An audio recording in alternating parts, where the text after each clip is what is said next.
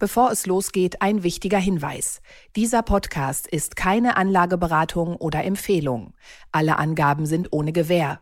Diese stellen keinen Ersatz für eine professionelle und individuelle Beratung dar. Werteentwicklungen der Vergangenheit sind kein Indikator für zukünftige Wertentwicklung. Aktien fürs Leben. Der Vermögenspodcast von Kapital mit Petra Ahrens und Timo Pache. Herzlich willkommen zu einer neuen Folge von Aktien fürs Leben, dem Vermögenspodcast von Kapital. Hier sind wieder Petra Ahrens und Timo Pache. Der Verkauf des Heizungsbauers Fiesmann an den börsennotierten US-Konzern Carrier Global hat in Deutschland in der vergangenen Woche, naja, wie soll man sagen, eine ziemlich aufgeheizte Diskussion angestoßen. Für uns ist es natürlich ein guter Grund, sich wirklich mal aus Anlegersicht diese Branche für Energie- und Klimatechnik anzuschauen. Wer sind da eigentlich die großen Player, in die es sich vielleicht zu investieren lohnt? Außerdem sprechen wir heute über eine Branche, die über viele Jahre als das Schmuddelkind behandelt wurde, durch den Angriff Russlands auf die Ukraine aber eine ganz neue Bedeutung bekommen hat, die Rüstungsindustrie und ihren wichtigsten deutschen Konzern, die Rheinmetall. Und wir wollen uns heute einer Aktie widmen, die ähm, sehr beliebt ist bei deutschen Anlegern, die sich über viele Jahre gut entwickelt hat und dann aber nach einer hochumstrittenen Übernahme in den USA regelrecht implodiert ist, die Bayer-Aktie. Demnächst tritt hier ein neuer CEO seinen Job an, Bill Anderson. Er kommt aus der Pharmaindustrie und wir werden der Frage nachgehen, lohnt sich jetzt schon wieder ein Einstieg? Kommt mit dem neuen Chef die Aktie bald zurück? Doch zunächst zur Weltpolitik. US-Präsident Joe Biden, immerhin 80 Jahre alt inzwischen, hat in der vergangenen Woche angekündigt, dass er 2024 es nochmal wissen will. Er will nochmal antreten und stellt sich zur Wiederwahl für, den, für das Amt des US-Präsidenten. Und er tat das mit diesem typischen Pathos, den nur Amerikaner so richtig beherrschen. Er kündigte an, let's finish the job. Das klingt schon für mich so ein bisschen nach Arnold Schwarzenegger. Und ähm, was er meinte damit, er habe schon viel angestoßen in der Wirtschaftspolitik, in der Arbeitsmarktpolitik, in der Bekämpfung des Klimawandels. Aber er ist noch nicht zu Ende, er will noch mehr erreichen. Was er nicht richtig angesprochen hat, was aber durchschien, ist die eigentliche Mission seiner möglichen zweiten Amtszeit, nämlich eine Wiederwahl seines Amtsvorgängers, des ehemaligen US-Präsidenten Donald Trump, unbedingt zu verhindern. Jetzt ist es nicht die erste Ableitung, an die man bei so einer Nachricht denkt, aber bei den USA denke ich trotzdem immer sofort an die Börse und ich habe nachgeguckt, wie reagier haben die Märkte darauf reagiert. Und das Interessante war, die haben überhaupt nicht reagiert, Petra. Die sind einfach mehr oder weniger flach geblieben. Das hat die gar nicht interessiert. Ist den US-Börsen inzwischen egal, wer in Washington regiert? Also das sicherlich nicht, aber es war für die Amerikaner ja überhaupt äh, nichts Neues, ähm, dass Joe Biden äh, sich für die Kandidatur anmelden wird. Es war ja auch nicht die Frage, ob er das tut, sondern lediglich, wann er das tut. Ähm, bei den Demokraten steht Joe Biden fest. Die beiden anderen Kandidaten, Mary Ann Williamson und Robert Kennedy Jr., haben überhaupt keine Chance. Und äh, daher war es eine Frage, wann er das tun wird. Er wurde jetzt von seinen Beratern dazu gedrängt, ähm, das bekannt zu geben, da die US-Wahlen ja ein unglaubliches Medienspektakel sind und die Präsidentschaftswahl ja auch eine sehr teure Angelegenheit. Das bedeutet, er muss jetzt hier langsam in das Sammeln von Spenden gehen. Ähm, wir haben mittlerweile die, ich glaube, die letzte Wahl kostete insgesamt vier Milliarden US-Dollar. Das sind 130 Prozent mehr als zur Obama-Wahl oder über 700 Prozent mehr als zur Bill Clinton-Wahl.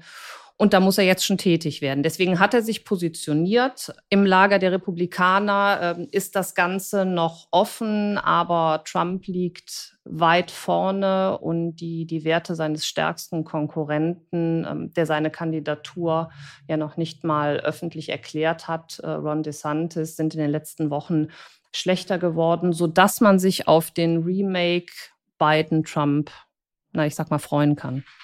Hm. Ja, freuen ist aber tatsächlich, ich, also ich freue mich da nicht drauf. Ich, ich finde das wahnsinnig gruselig. Ich finde vor allen Dingen auch nicht. gruselig, dass es wirklich zwei alte Männer sind, dass offensichtlich weder die Demokraten noch die Republikaner in der Lage sind, eine wirkliche Alternative aufbieten zu können. Das finde ich schon. Ja, Timo, ich finde es sehr schön, dass du sagst, es sind zwei alte Männer, weil die Trump-Seite äh, schießt sich ja auf das Alter von Joe Biden ein, ja, der am Ende seiner zweiten Amtszeit 86 Jahre wäre. Darauf fokussieren die sich. Aber jetzt mal ehrlich, Donald Trump ist 76 Jahre, also so weit ist er auch nicht davon entfernt. Und deswegen, wir haben es hier wirklich mit zwei alten Männern zu tun. Davon sind die meisten Wähler natürlich auch nicht begeistert, aber die Amerikaner gehen mit älteren Personen ja etwas anders um, weil es viele alte Menschen in den USA gibt, die ja noch im Beruf stehen. Also bei denen ist das normaler als bei uns. Und wenn wir uns mal den Kongress angucken, so haben wir es hier nur mit alten Abgeordneten und vor allen Dingen auch mit sehr alten Senatorinnen und Senatoren zu, zu tun. Also daher das ist sicherlich die geringste Kritik oder der, der geringste Fokus, dass man hier auf das Alter geht. Man hat einfach keinen Nachwuchs, man hat keine Alternativen, die gibt es nicht und das ist das Schlimmste, was wir da gerade in den USA sehen. Das stimmt und ich meine, selbst wenn Biden dann 2024 gewinnen sollte, dann haben wir in Europa einfach noch vier Jahre länger einen Präsidenten in Washington, der uns ein bisschen besser und mehr gewogen ist als das von Donald Trump zu erwarten wäre. Aber ja, definitiv. Na, aber, aber, vor allen Dingen haben wir einen ruhigeren. Das stimmt. Timo, wir haben einen ruhigeren Präsidenten. Ich möchte mir in der aktuellen Gemengelage, die wir da haben, mit, mit äh, Putin oder auch mit China, möchte ich mir also keinen äh, Kandidaten, Präsidenten vorstellen, der hier America First und das, sage ich mal, sehr undiplomatisch durchboxt. Ja, also ein Joe Biden ist natürlich jetzt auch kein, kein Anhänger von, von China oder von Russland und trotzdem stellt er sich da ruhiger und diplomatischer hin und versucht America First, das macht er ja auch recht gut, versucht er sein Land zu positionieren und unabhängig von den anderen Industrienationen zu machen. Ja, das stimmt. Also zwei Punkte noch dazu. Ich glaube trotzdem, wenn es dann 2028 auch mit dieser zweiten Amtszeit für Biden vorbei wäre, dann stünden wir immer wieder vor dem gleichen Problem. Dass dann noch mal ein Demokrat wiedergewählt wird, hielte ich dann für unwahrscheinlich. Ähm, mhm. Also diese Angst von der Loslösung von Amerika oder dieser, diese Gap, die sich da auftut zwischen Europa und den USA, die wird da nur aufgeschoben, aber sie ist nicht wirklich aufgehoben. Und der zweite Punkt, du hast es angesprochen, Make America Great Again.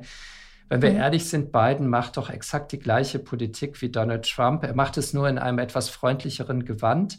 Wir fühlen uns von ihm immer ein bisschen besser behandelt und umschmeichelt. Aber wenn ich mir die Wirtschaftspolitik von, Donald, äh, von Joe Biden anschaue, dann ist das krasse, das krasse Hochfahren wieder von nationalen Schranken, von Zurückholen äh, in die USA von Produktionskapazitäten. Es ist ähm, America First, du hast es gesagt, Make America Great Again. Äh, das ist die Grundmaxime seiner Politik. Und ob da jetzt in, Ameri äh, in Europa Arbeitsplätze verschwinden, Industrien dicht machen und abwandern in die USA, ob das ist Joe Biden, glaube ich, herzlich egal. Das schaut er sich ganz freundlich lächelnd an. Ja, das erwarten aber ja auch die Amerikaner. Also die schauen auf ihr eigenes Land und ähm, da bin ich auch komplett bei dir. So viel anders ähm, macht er es auf politischer Ebene nicht. Er macht es halt moderator. Ja, er führt eine, eine F ja, richtig. Er hat eine moderatere Politik, im Grunde genommen mehr die Politik der Mitte, wofür er ja auch steht. Ähm, er hat aber auch, sage ich mal, dass das progressive Lager der Demokraten und die Jüngeren ganz gut eingeholt, indem er sich dann mit Themen wie erneuerbare Energien, Klimaschutz entsprechend angenommen hat. Und das hat er in der Tat in einem Umfang gemacht. Das ver vergessen wir oder wir sehen es hier auf dem anderen Ende des Teichs nicht, was in diesem Umfang vor ihm noch kein anderer gemacht hat. Also da ist er gar nicht so schlecht unterwegs. Ich stelle mir nur immer die Frage, Timo, wo ist Kamala Harris? Und ich habe mir das, das, war ja, das war ja für uns äh, hier im, im Westen, war das ja die ganz große Hoffnungsträgerin. Aber wenn man mal die Amerikaner hört, dann ist die noch viel, viel unbeliebter als Joe Biden in den Umfragen und auch in der Partei glaubt man halt überhaupt nicht daran, dass sie einen guten Job macht oder überhaupt dafür geeignet wäre, mal Präsidentin zu werden. Also daher ist sie scheinbar zu Recht in der Versenkung verschwunden und Joe Biden wird es wohl dann auch mit einer anderen Co-Präsidentin oder mit einem anderen Vizekanzler, äh, Kanzler, äh, Vizepräsidenten versuchen müssen. Da bin ich mal gespannt, ob er das macht tatsächlich. Ähm, ansonsten wäre Kamala Harris ja im Falle des Falles bei einem weit über 80-jährigen Präsidenten dann doch seine Nachfolgerin. Mal schauen. Ja, das ist die ganz große Sorge. Im Grunde genommen de facto, wie agil ist ein über 80-jähriger Präsident und was ist, wenn ihm was passiert? Die ganz, ganz große Frage, die es hier zu klären gibt. Aber wir haben noch 19 Monate Zeit, uns dieses, äh, uns auf dieses Spektakel, und das wird wieder ein irrsinniges Spektakel werden, wir dürfen uns darauf einstellen, dass es eine Wahl wird, die höchstwahrscheinlich von Militär, von Ärzten und Rechtsanwälten und Notaren begleitet wird. Und ähm, ja, wenn wir uns das anschauen, vier Milliarden US-Dollar für deren Wahl. Ich glaube, in Deutschland haben wir hier noch nicht mal 100 Millionen, was meines Erachtens auch schon völlig ausreichend ist, ausgegeben. Also das wird, es, die TV-Sender werden sich darauf stürzen. Ja, ich äh, bin noch nicht so weit. Ich kann darauf noch gut anderthalb Jahre verzichten. Dicke Bretter. 12 Milliarden Dollar zahlt der US-Klimaanlagenhersteller Carrier Global für das deutsche Familienunternehmen Fiesmann. Ein Spezialist für Heizungen, früher für Gasthermen und Ölheizungen. Heute sind es vor allem Wärmepumpen, die das Geschäft antreiben. Und das ist ein spektakulärer Deal. Selten ist ein Familienunternehmen für so einen stolzen Betrag äh, ins Ausland verkauft worden in Deutschland. Und aus, ins Ausland verkauft worden, damit nehme ich schon so ein bisschen die Formulierung der vergangenen Woche und der politischen Diskussionen der vergangenen Woche vorweg. Ähm, viele haben auf diesen Deal geguckt und gerade CDU, aber auch aus der FDP hieß es, oh, jetzt beginnt der Ausverkauf der deutschen Industrie.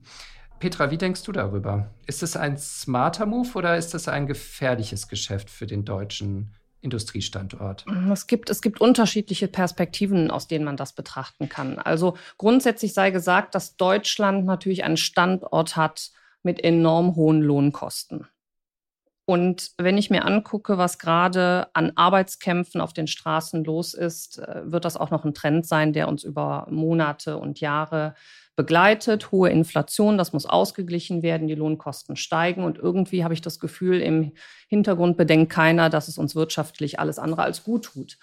Also das bedeutet für den deutschen Standort, neue Fabriken werden in die Nachbarländer, wie in Osteuropa, äh, abwandern oder gebaut werden. Und gerade bei Massenproduktion werden wir den Preisdruck in Deutschland auf Dauer nicht mehr halten können. So, und was, die, was der Bundesregierung ja gerade bei diesem äh, FISMAN-Deal vorgeworfen wird, ist, dass das enorme Tempo der Wärmewende ähm, ja, einfach äh, für die Unternehmen äh, ein, ein, Todesschuss war. Also schon im nächsten Jahr soll ja das Verbot für Gas- und Ölheizungen kommen.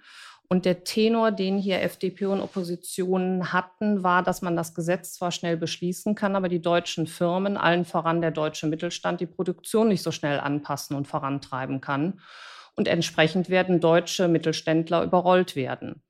Und hier gibt es dann natürlich auch direkt wiederum diesen Verweis auf die deutschen Solarunternehmen damals, wo ebenfalls die Wende beschlossen wurde und die Forderungen erhöht wurden und dann China kam und chinesische Hersteller enorm subventioniert wurden und somit der deutsche Hoffnungsträger regelrecht platt gemacht wurde.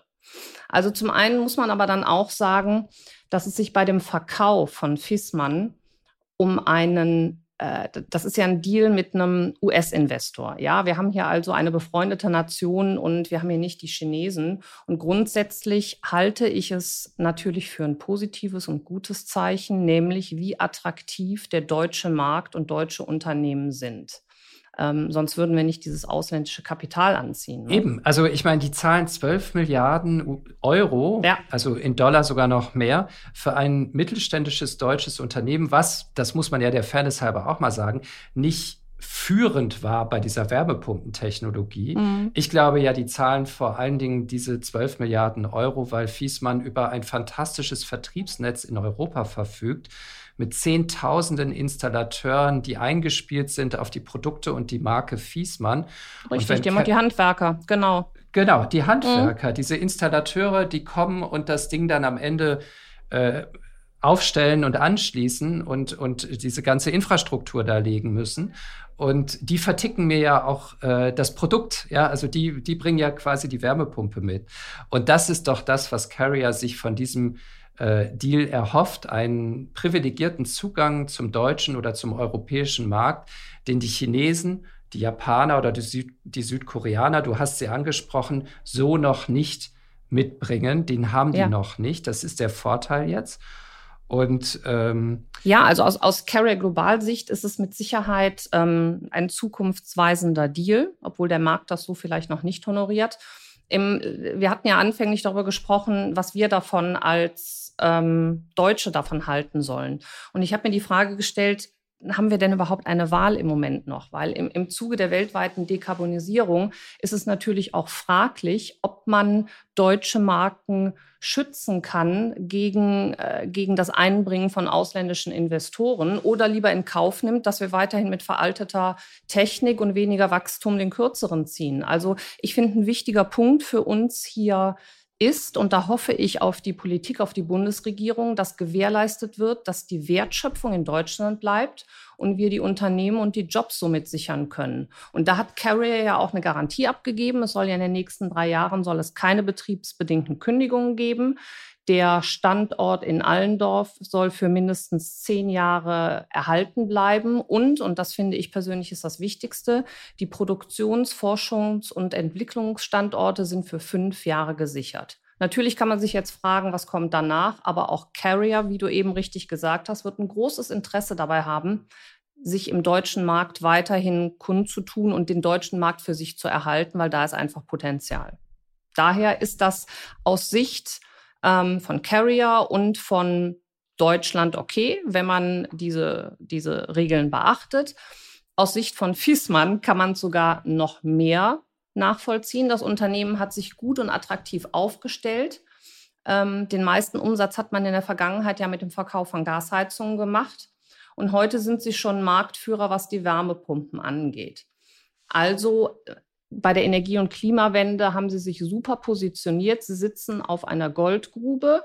Daher kann man sich die Frage stellen, warum haben sie jetzt verkauft? Gibt es zwei Aspekte, Timo. Einmal, führend im Wärmepumpenmarkt sind Japan, China und Korea. Die ausländische Konkurrenz ist enorm. Und Fiesmann selbst sagt, am Ende des Tages zählen zwei Faktoren. Das ist die Größe des Unternehmens und die Produktion, also die Stückzahl. Zum Vergleich, Fiesmann plant für nächstes Jahr eine Produktion von 500.000 Wärmepumpen. Der Konkurrent aus Asien, das ist Panasonic, produziert nächstes Jahr 20 Millionen. Und da stellt sich nicht nur die Frage nach der Stückzahl, sondern natürlich auch nach den Preisen der Hör mhm. Herstellung. Und da steht Fiesmann auf verlorenem Posten. Also es geht hier um Skalierung. Mengen, die müssen geschaffen werden. Das schafft dieser deutsche Mittelständler alleine nicht. Also war es völlig okay, sich hier mit einem großen internationalen Partner zusammenzutun, ähm, um natürlich auch den Druck bei den Kosten entsprechend äh, tiefer zu halten. Und eine weitere für mich sehr plausible Erklärung ist, es ist ein Familienunternehmen und die Familie überlegt sich natürlich schon, die Braut, die sie so hübsch gemacht haben, jetzt zu verkaufen für einen wesentlich höheren Betrag als in Jahren, wenn der Preisdruck immens ist, mhm. sie alleine im Markt stehen, der Konkurrenz nicht mithalten können und dann für weniger verkaufen können. Also sämtliche Sichtweisen für mich schon nachvollziehbar. Dann kommen wir doch mal noch auf Carrier Global. Das ist ja anders als Fiesmann tatsächlich ein börsennotiertes Unternehmen. Mhm. Die Aktie ähm, liegt, glaube ich, so bei um die 37, 38, 39 Dollar oder Euro. Ähm, Wäre das für dich äh, jetzt ein attraktives Unternehmen, um da einzusteigen, weil die eben jetzt mit Fiesmann einen großen europäischen Partner haben, weil die diesen privilegierten Marktzugang haben, das Vertriebsnetz nutzen können, etc.? Würdest du sagen, naja, dann ist es vielleicht eine gute Einstiegsgelegenheit, in diesem absehbaren Boommarkt ein bisschen Gewinn mitzunehmen? Ich finde die grundlegend interessant. Nicht erst seitdem sie sich jetzt um den, um diesen lukrativen Markt der Wärmepumpen kümmern. Also Carrier Global ist ein amerikanischer Konzern, der weltmarktführend in der Herstellung von Klimaanlagen ist. Die haben drei Geschäftskategorien. Einmal die Klimaanlagen, damit machen sie 60 Prozent Umsatz. Dann haben sie die Kühlung, die Tiefkühlung, 25 Prozent und dann noch Brandschutz- und Sicherheitssysteme mit den restlichen 15 Prozent. Und das Unternehmen ist regional sehr stark diversifiziert. Circa 55 Prozent der Umsätze machen sie auf dem amerikanischen Kontinent. Deswegen hat der Kurs nach, dieser, ähm, nach diesem Kauf von Fissmann auch gar nicht reagiert. Die Amerikaner haben erstmal natürlich ihr Ding gesehen und ähm, gucken sich erstmal an, wie man die Ausgaben von 12 Milliarden US-Dollar stemmen kann. Aber grundsätzlich sind die immens gut aufgestellt. Jetzt kommt auch noch diese diese Zukunft und die Perspektive der Wärmepumpen hinzu. Und in Anbetracht ähm, von Klimawandel, Klimatisierung, Kühlung, jetzt Wärmepumpen, finde ich das Unternehmen äußerst interessant, hat ein aktuelles KGV von 18,5 und äh, hat in den letzten drei Jahren ähm, den Kurs verdoppelt, ist in der, in der letzten Zeit etwas zurückgekommen. Also ich habe es bei mir mal auf die Watchlist genommen. Jetzt wäre ja aber die Alternative, du hast ja schon Panasonic angesprochen. Mhm. Ich investiere nicht in so einen Heizungsspezialisten, sondern ich investiere in einen dieser riesigen asiatischen Player wie Panasonic, wie ähm, Samsung, wie LG. Die machen auch Wärmepumpen, die mhm. werden auch in den europäischen Markt kommen wollen. Aber sie machen doch so viel mehr, dass ich sehr viel breiter aufgestellt bin, dass ja, wenn richtig. in fünf bis zehn Jahren sich herausstellt, ah nee, mit der Wärmepumpe haben wir uns doch getäuscht, ähm, dann haben bestimmt LG, Panasonic und Samsung auch noch 17.000 andere Produkte im Portfolio, die sie uns verkaufen werden. Da gebe ich dir völlig recht. Wir haben das Problem, das ist mit Sicherheit eine super interessante Sparte. Diese Wärmepumpen, energetisches Bauen, Sanierung finde ich äußerst interessant. Problem, was wir als Anleger haben, ähm, es gibt noch keinen gemanagten Fonds oder keinen ETF, der sich wirklich speziell auf dieses Thema ausgerichtet hat. Also entweder wir haben Unternehmen, die rein dieses Thema abdecken, da sind wir bei Weiland, Buderus, Stiebel Eltron kennt man. Die, aber alle die sind aber nicht börsennotiert, genau. genau, die können wir nicht kaufen. Ähm, ein ETF und einen Fonds auf energetisches Bauen sanieren gibt es in dem Sinne nicht. Also, wenn wir von dem Markt überzeugt sind, dann äh, müssen wir uns die großen Konzerne kaufen. Hier müssen wir aber in Kauf nehmen, es sind Mischkonzerne wie Panasonic, wie Carrier Global, wie Mitsubishi, die halt nicht nur dieses Thema abdecken. Man kann jetzt sagen, es ist eine breite Streuung. Hier wäre es mir in der Tat das erste Mal so richtig wichtig, das Thema der Wärmepumpen und des energetischen Bauens in den Fokus zu nehmen. Habe ich aber persönlich noch kein Produkt gefunden, was sich darauf spezialisiert hat. Aber dann ist doch Carrier Global vielleicht schon, weil die halt am vor nächsten. allen Dingen mhm. am nächsten dran. Ja. Die machen zwar noch anderes, aber sie machen dann künftig vor allem in Europa die Wärmepumpe. Die also Wärmepumpen, die Klimaanlage, die Tiefkühlung. Also wir sind genau. hier schon, sind wir energetisch, sind wir ganz weit vorne mit denen. The trend is your friend. Ja, kommen wir zu unserem zweiten Unternehmen von heute in dieser Woche, dem Rüstungskonzern Rheinmetall. Rüstung war ja immer so ein bisschen Igitt und Baba. Damit wollte man nichts zu tun haben im richtigen Leben nicht und auch nicht wirklich im Depot. Und obwohl es ja einige Rüstungskonzerne gibt, die wirklich zu den Klassikern unserer Auslese bei Kapital zählen, ähm, wie zum Beispiel BAE Systems oder auch General Dynamics aus den USA, haben wir heute mal gesagt, wir gucken uns mal die deutsche Rheinmetall an. Also ein, ein Unternehmen, ähm, was seinen Ursprung wirklich 1889 hatte, gegründet wurde mit dem Ziel, dem damaligen Deutschen Reich Munition zu liefern. Und natürlich wurde der Konzern und das Unternehmen beflügelt von zwei Weltkriegen und hat sich ent rasant entwickeln können. Ähm, die Frage, die sich hier natürlich stellt, ist, kann man aus moralischen Gründen dieses Unternehmen kaufen? Diese Entscheidung muss jeder für sich selbst treffen. Ich habe es aus Nachhaltigkeitsaspekten nicht in den Kundendepots drin. Letztendlich muss ich aber sagen, rein betriebswirtschaftlich betrachtet ist es sicherlich ein interessantes Investment. Ich meine, ja, das ist eine ganz heikle Frage, die du da ja ansprichst. Ähm, nach diesen berühmten Nachhaltigkeitskriterien, zu denen ja auch Social gehört und darunter dann eben häufig ausgeschlossen ist, in Unternehmen zu investieren, die Waffen produzieren, äh, ist es ja, ist Rheinmetall für viele professionelle Anleger nicht investierbar. Das ist ja so. Auf der anderen Seite haben wir ja alle in den letzten zwölf Monaten so ein bisschen unsere Einstellung zu Bundeswehr, zu Verteidigungspolitik, hm. zu Waffenherstellern korrigiert, korrigieren müssen durch den Angriffskrieg Russlands äh, in der Ukraine.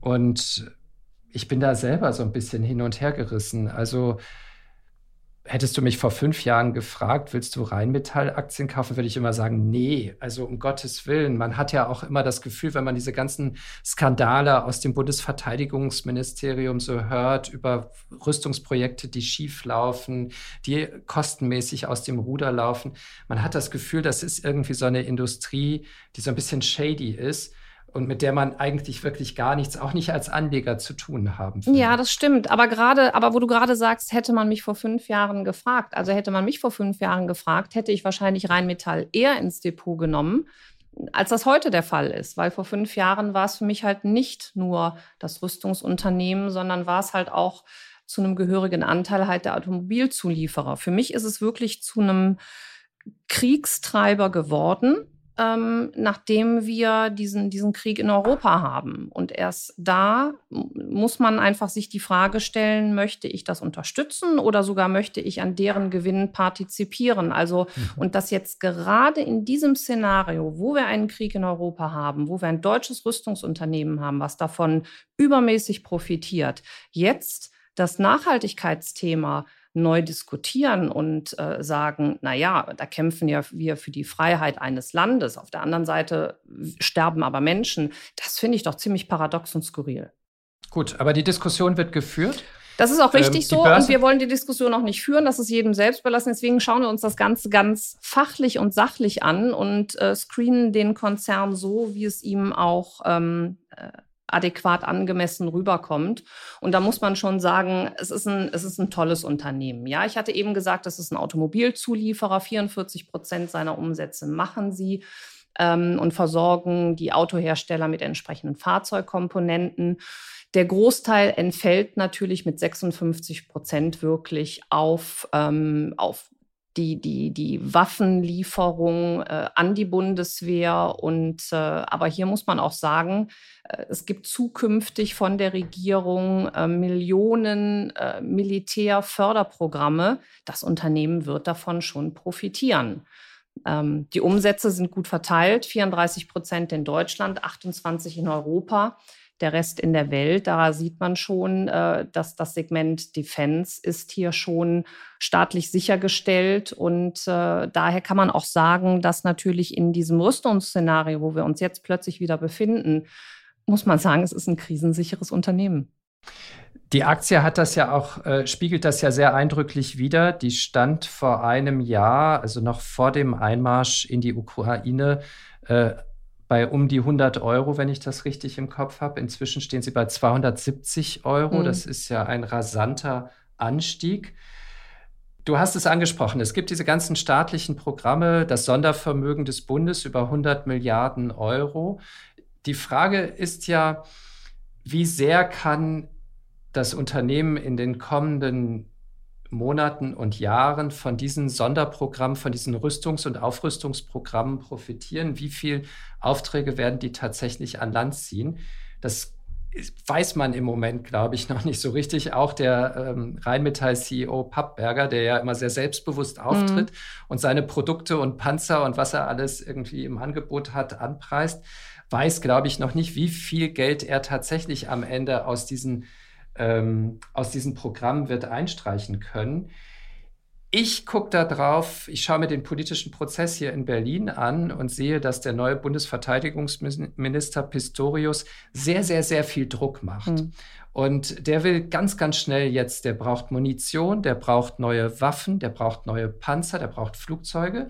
Ja, das wird auch gebaut. Aber was er auch als, als Devise ausgegeben hat, es wird nichts extra mehr entwickelt. Es wird nichts Neues mehr entwickelt, sondern wir kaufen jetzt vor allem von der Stange. Und da ist ja die Frage, kann Rheinmetall das wirklich liefern? Oder ist man da nicht notwendigerweise eher immer bei den großen amerikanischen Rüstungskonzernen, die die Flugzeuge alle schon da stehen haben oder zumindest alle fertig entwickelt haben und relativ schnell jetzt die Serienproduktion hochfahren können. Mag sein, dass Rheinmetall davon am Rande auch profitieren mhm. wird, aber meine Vermutung wäre, ah, das Geschäft werden am Ende nicht Rheinmetall und die deutschen Hersteller machen, sondern es werden die großen internationalen, vor allen Dingen die amerikanischen und britischen Rüstungskonzerne sein. Sicherlich auch. Ja, bin ich deiner, bin ich deiner Meinung. Ich glaube aber, dass auf dieser Welle Rheinmetall weiter mitschwimmen wird. Weil wenn wir uns das mal anschauen, ich habe ja gefühlt, befinden wir uns ja in einem erneuten kalten Krieg. Und es war ja, es wurde ja noch nie so viel über Rüstung gesprochen wie im Moment. Und was passiert? Ähm, Deutschland liefert gerade die Bestände äh, ins ähm, Ausland, ins europäische Ausland, also in die Ukraine. Die anderen Länder gucken im Grunde genommen im Lager auch noch nach, was sie haben, liefern das auch. Die Bestände werden leer, also es muss, es muss nachbestellt werden. Das heißt, das, was man braucht, die Pipeline ist überhaupt nicht voll. Es muss weiter produziert mhm. werden und da ist es naheliegend, dass man sich natürlich weiterhin auf dem europäischen Kontinent umschaut. Und da ist für mich Rheinmetall ganz weit vorne. Und da sehe ich auch weiterhin den, den Nutzen, nicht nur was unsere eigenen militärischen Förderprogramme angeht, sondern das auch, was die Abfrage ist unserer europäischen Nachbarn, weil da steht Deutschland als Produzent ganz weit vorne. Und ich vermute, dass Rheinmetall auch die kommenden Jahre davon profitieren wird. Ja, der Kurs hat gerade so ein Allzeithochniveau. Ich glaube, KGV liegt auch mit 26 hoch bewertet. Nichtsdestotrotz, wir werden uns weiter aufrüsten müssen. Es ist leider das Thema momentan. Es wird auch das Thema bleiben. Paradoxerweise dient es der Sicherheit. Wir wollen alle sicher sein. Wir haben die, die Erweiterung unserer ähm, NATO-Grenze und ähm, die ganzen Länder werden sich hier aufstellen müssen. Und das heißt, es muss neu produziert und geliefert werden. Da sehe ich Rheinmetall mit ganz weit vorne. Jetzt hast du ja die anderen äh, wie BAE Systems und General Dynamics eingangs schon erwähnt. Mhm. Äh, das sind ja tatsächlich Klassiker, die jedes Jahr eigentlich bei den 50 Aktien fürs Leben von Kapital in der Liste auftauchen. Mhm. Wie ist deine Einschätzung zu diesen Unternehmen? Die kann man natürlich nicht mit Rheinmetall vergleichen. Also wenn wir uns gerade mal den, den großen Konzern in Amerika angucken, ähm, der ja auch in, in Großbritannien börsengelistet ist, also BAA Systems, das ist einer der führenden Militärlieferanten und bedeutender ausländischer Akteur der US-Verteidigung. Zudem haben die engste Kontakte ähm, zur britischen Regierung Größter Markt ist aber USA und dann dienen die auch noch, bedienen die auch noch Märkte wie Australien und Saudi-Arabien. Und die haben natürlich diesen ganz anders aufgestellt als jetzt Rheinmetall, weil von BAE Systems sind die Kunden die Regierungen, es sind General- und Handelsunternehmen. Und da sind die schon sehr breit aufgestellt in ihren Hauptsegmenten zu Luft, zu, äh, zu See, in der Luft. Ähm, die haben elektronische Systeme, die haben Plattformen und Services, die sind bei Cyber und Intelligence unterwegs. Und ähm, da glaube ich einfach, dass das ein Unternehmen ist, was weltweit jetzt natürlich auch von der ganzen Rüstungs-, von dem Rüstungshype immens profitieren wird. Das Interessante ist, dass die Aktie von BAE Systems zum Beispiel ja gar nicht so doll reagiert mhm. hat. General Dynamics auch nicht. Die sind so auch gestiegen, äh, in Erwartung wahrscheinlich höherer Rüstungsausgaben. Ähm, ja, das, ist, das ist noch nicht deren Ich habe mich kurz gefragt, Mhm. Genau. Ich, ich, glaube, das ja. ist der Punkt. Ne?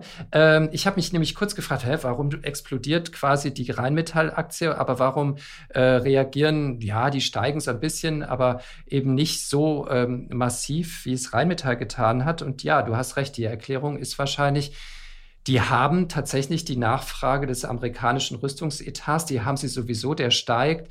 Ich habe irgendwo gelesen, die Tage, Joe Biden plant für die kommenden Jahre mit Rüstungsetats über 800 Milliarden US-Dollar. Das ist ja unfassbar. Ja. Das ist ja im Grunde genommen zweimal der deutsche Bundesetat. Ähm, und das, das buchen die quasi so eins zu eins wahrscheinlich ein in ihre Auftragsbestände. Und das ist so deren normales was die halt so prozessieren. Ja, genau. Jahr. Also krisensicher, ähm, krisensicher durch, durch Rüstung und durch Kriege. Aber richtig gesagt, ähm, Amerika befindet sich ja hier, wie man so schön sagt, oder wir befinden uns in einem Stellvertreterkrieg. Und Amerika betrachtet das aus der Ferne. Das heißt also, deren Rüstungsunternehmen profitieren hiervon nicht primär. Das heißt, Rheinmetall auf dem europäischen Kontinent hat hier den Hype gespürt mit diesem enormen Schritt ähm, auf die 260, 270 Euro. Ähm, BA Systems hat auch in den vergangenen Jahren den Kurs verdoppelt. Also so schlecht ist die Performance nicht, hat jetzt aber keinen, äh, keinen Aufschwung erlebt durch den Ukraine-Russland-Krieg. Werden aber, wie du eben gesagt hast, bei solchen Förderprogramm und Investitionsvorhaben von, von beiden, und das wird auch ein anderer Präsident nicht anders handhaben, in Zukunft weiter daran partizipieren. Das Ganze sehen. Bei Bayer tritt demnächst ein neuer CEO offiziell seinen Posten an. Bill Anderson kommt, ein amerikanischer Pharma-Manager, der zuletzt für Roche gearbeitet hat. Und Werner Baumann geht. Und Werner Baumann ist ja wahrscheinlich einer der umstrittensten CEOs in Deutschland in den vergangenen Jahren gewesen. Er war es seit 2016 stand er an der Spitze von Bayer. Er hat, glaube ich, sein ganzes Leben, sein gesamtes berufliches Leben bei diesem Konzern verbracht. Davor war er viele Jahre Finanzvorstand. Ähm, ich habe ihn tatsächlich auch mal getroffen und interviewt. Das fand ich äh, sehr eindrucksvoll, weil man ihm, das ist schon ein paar Jahre her in der Corona-Pandemie, und man, wir haben damals über viel gesprochen, vor allen Dingen aber über den Monsanto-Deal. Und äh, man hat ihm seine Anspannung ähm, angemerkt. Denn was hat Werner Baumann gemacht? Er hat 2016 kurz nach seinem Amtsantritt äh, angekündigt, den US-Agrar- Saatmittelkonzern, Düngemittelkonzern, Herbizidhersteller Monsanto kaufen zu wollen. Monsanto war damals ja schon so ein sehr, sehr, sehr umstrittenes Unternehmen, an, der, an dem sich sehr viel Kritik entzündet hat. Und er hat es gemacht für einen gigantischen Kaufpreis. Es war, glaube ich, die größte Übernahme bis dato in der deutschen Wirtschaftsgeschichte. Ähm, an die 60 Milliarden US-Dollar, größtenteils schuldenfinanziert. Er wurde dafür schon sehr kritisiert, weil diese Finanzierung sehr gewagt erschien. Und wie sich dann herausstellte, hatte Baumann ein Risiko komplett unterschätzt, nämlich die Rechtsrisiken, die in diesem Deal schlummerten. Monsanto ähm, steht seit Jahren in den USA vor Gerichten, äh, Tausende, Zehntausende Klagen ähm, wegen Glyphosat. Das ist ein Pflanzenschutzmittel, das im Verdacht steht, Krebs zu erzeugen. Und ähm, in der Folge ist die Aktie von Bayer abgestürzt.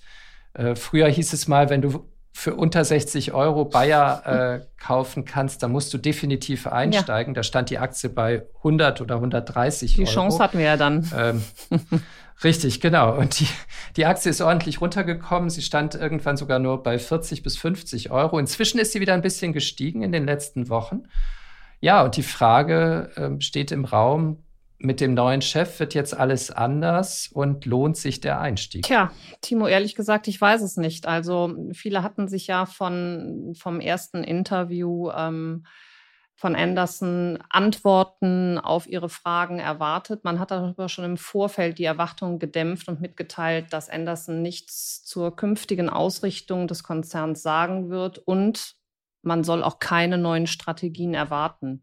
Also fest steht, dass die Pharmazentrale in Berlin ganz oben auf seiner Agenda steht, gefolgt dann von einer Reise in die USA, wo er das frühere Monsanto Hauptquartier besuchen wird. Ähm, man sollte hier also weniger mit einem spektakulären Neuanfang rechnen, als vielmehr mit einer Rückkehr zu den alten Bayer-Werten, die da heißen Science for a Better Life und Gesundheit für alle, Hunger für keinen. Zum Standort Deutschland, äh, fernab von Verlockungen hoher staatlicher Subventionen für Neuansiedlungen in den USA, hat er sich ja doch sehr deutlich und positiv positioniert. Immerhin, ne? Das stimmt, aber Genau, es gibt ja bei Bayer gibt es ja im Grunde genommen zwei große Komplexe. Es gibt einmal diese Glyphosat-Klagen, äh, die ja immer noch nicht beigelegt sind. Ich glaube, wenn es Anderson gelingen würde, das mal abzuschließen, dieses Kapitel, da gibt es immer noch Rückstellungen im Konzern von, ich glaube, 6,5 Milliarden Euro für Vergleiche und Entschädigungen an äh, Kläger und Klägerinnen in den USA. Also wenn ihm das gelingen würde, dann würde ja wahrscheinlich schon eine große, große Last von diesem Unternehmen abfallen. Und der Kurs würde sich wahrscheinlich schon ein bisschen erholen, oder? Ja, aber das liegt ja nicht an ihm. Also das, das liegt nicht in seiner Macht. Das hätte sicherlich auch Werner Baumann machen können, aber die Klagen sind da. Sie sind äh, meines Erachtens auch berechtigt da. Ich glaube, man hat hier am Anfang eine Fehlkalkulation vorgenommen, dass man diesen Posten viel zu gering kalkuliert hat. Und das muss man jetzt durchsetzen ähm, oder aussetzen. Und äh, ja, mhm. ich glaube, man wird hier sich auch wieder nach oben bewegen können. Aber das wird noch einige Zeit dauern. Und daher heißt es für Bayer, sich auf die Basics zu fokussieren und äh, die beiden Hauptsparten, nämlich Agrar und Pharma, wirklich ans Laufen zu kriegen. Genau, und die beiden Hauptsparten, das ist ja die andere Großbaustelle, weil ja über Bayer seit Jahren eigentlich immer das Damoklesschwert der Aufspaltung ähm, ja. schwebt oder hängt. Äh, es gibt mehrere große aktivistische Investoren, die das seit Jahren einfordern. Ähm, Baumann hat sich dem immer widersetzt, mhm. auch mit der Rückendeckung des Aufsichtsrats. Und Bill Anderson hat sich nicht so richtig dazu verhalten. Er hat, glaube ich, äh, eigentlich ist er sozusagen von viel Hoffnung begleitet worden, dass er dieses Thema anpackt, weil man immer unterstellt, bei so Konglomeraten gibt es einen Kursabschlag.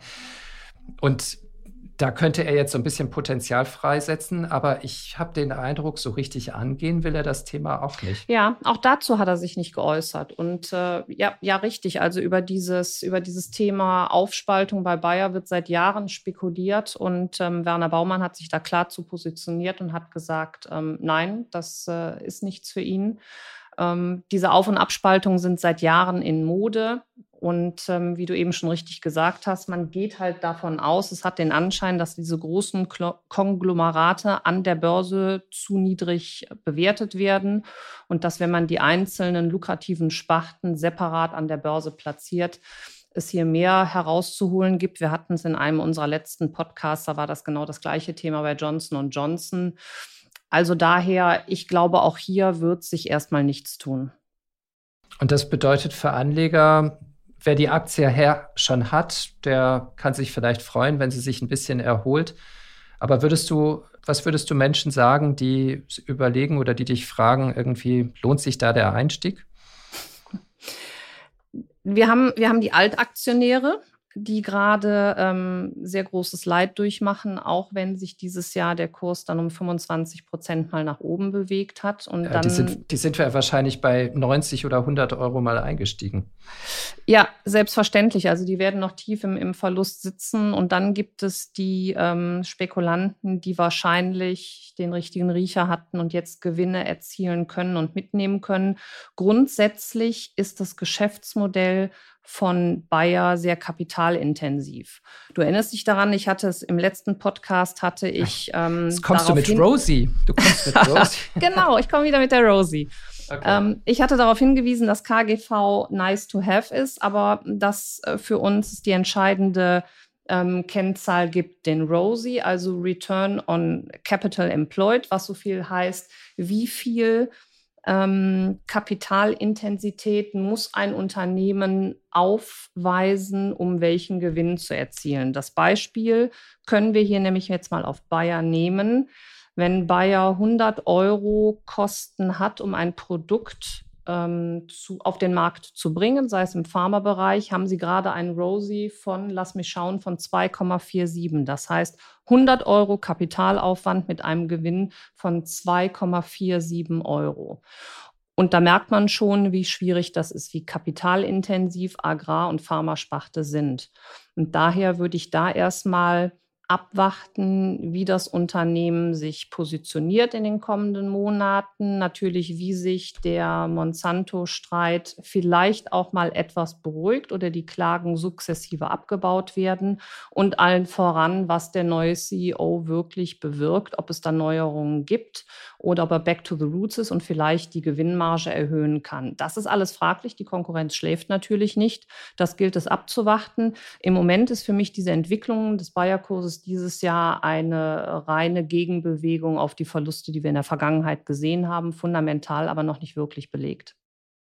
Einfach nur mal so Interesse halber. Ich weiß, äh, deine Lieblingsaktie ist LVM Asch. Das war ein Konzern, der ebenfalls letzte Woche viel in den Medien war, weil es der inzwischen teuerste äh, Konzern Europas ist und der erste Konzern Europas, glaube ich, mit einem Börsenwert von über 500 Milliarden Euro. Mhm. Ähm, was für ein Rosie hat LVM Asch? Weißt du das aus dem Kopf? Ja, ich meine, der würde auch, der würde, der liegt über 20 auf jeden Fall. Also das heißt, ähm, für 100 Euro Kapitalansatz haben die irgendwas 22 oder 25 ähm, Euro dann Gewinn. Also die haben ein hohes KGV, natürlich. Hier wird die Qualität bezahlt und der, der Kurs ähm, ist ja auch in der vergangenen Woche dann mal über 900 gegangen, ist auch wieder zurückgekommen. Und ähm, aber die sind hier, die haben eine tolle Marge. Also die erzielen auf das eingesetzte Kapital natürlich im Luxusgütersegment. Wir hatten es auch schon mit, mit der Automobilindustrie, erzielen die einen hohen Gewinn. Okay, also ich, ich wüsste jetzt, welche Aktie du kaufst und welche du nicht kaufst. Das ist, ich weiß, ich weiß ja, welche du damals nicht gekauft hast. Aber. stimmt, stimmt, die habe ich aber inzwischen. Okay, das war die neue Folge von Aktien fürs Leben. Äh, vielen Dank wieder fürs Zuhören. Wir verabschieden uns und wünschen noch eine wunderschöne Woche. Äh, mein Name ist Timo Pache und. Und ich bin Petra Ahrens und ich sage bis zum nächsten Mal. Tschüss. Tschüss. Aktien fürs Leben. Der Vermögenspodcast von Kapital mit Petra Ahrens und Timo Pache.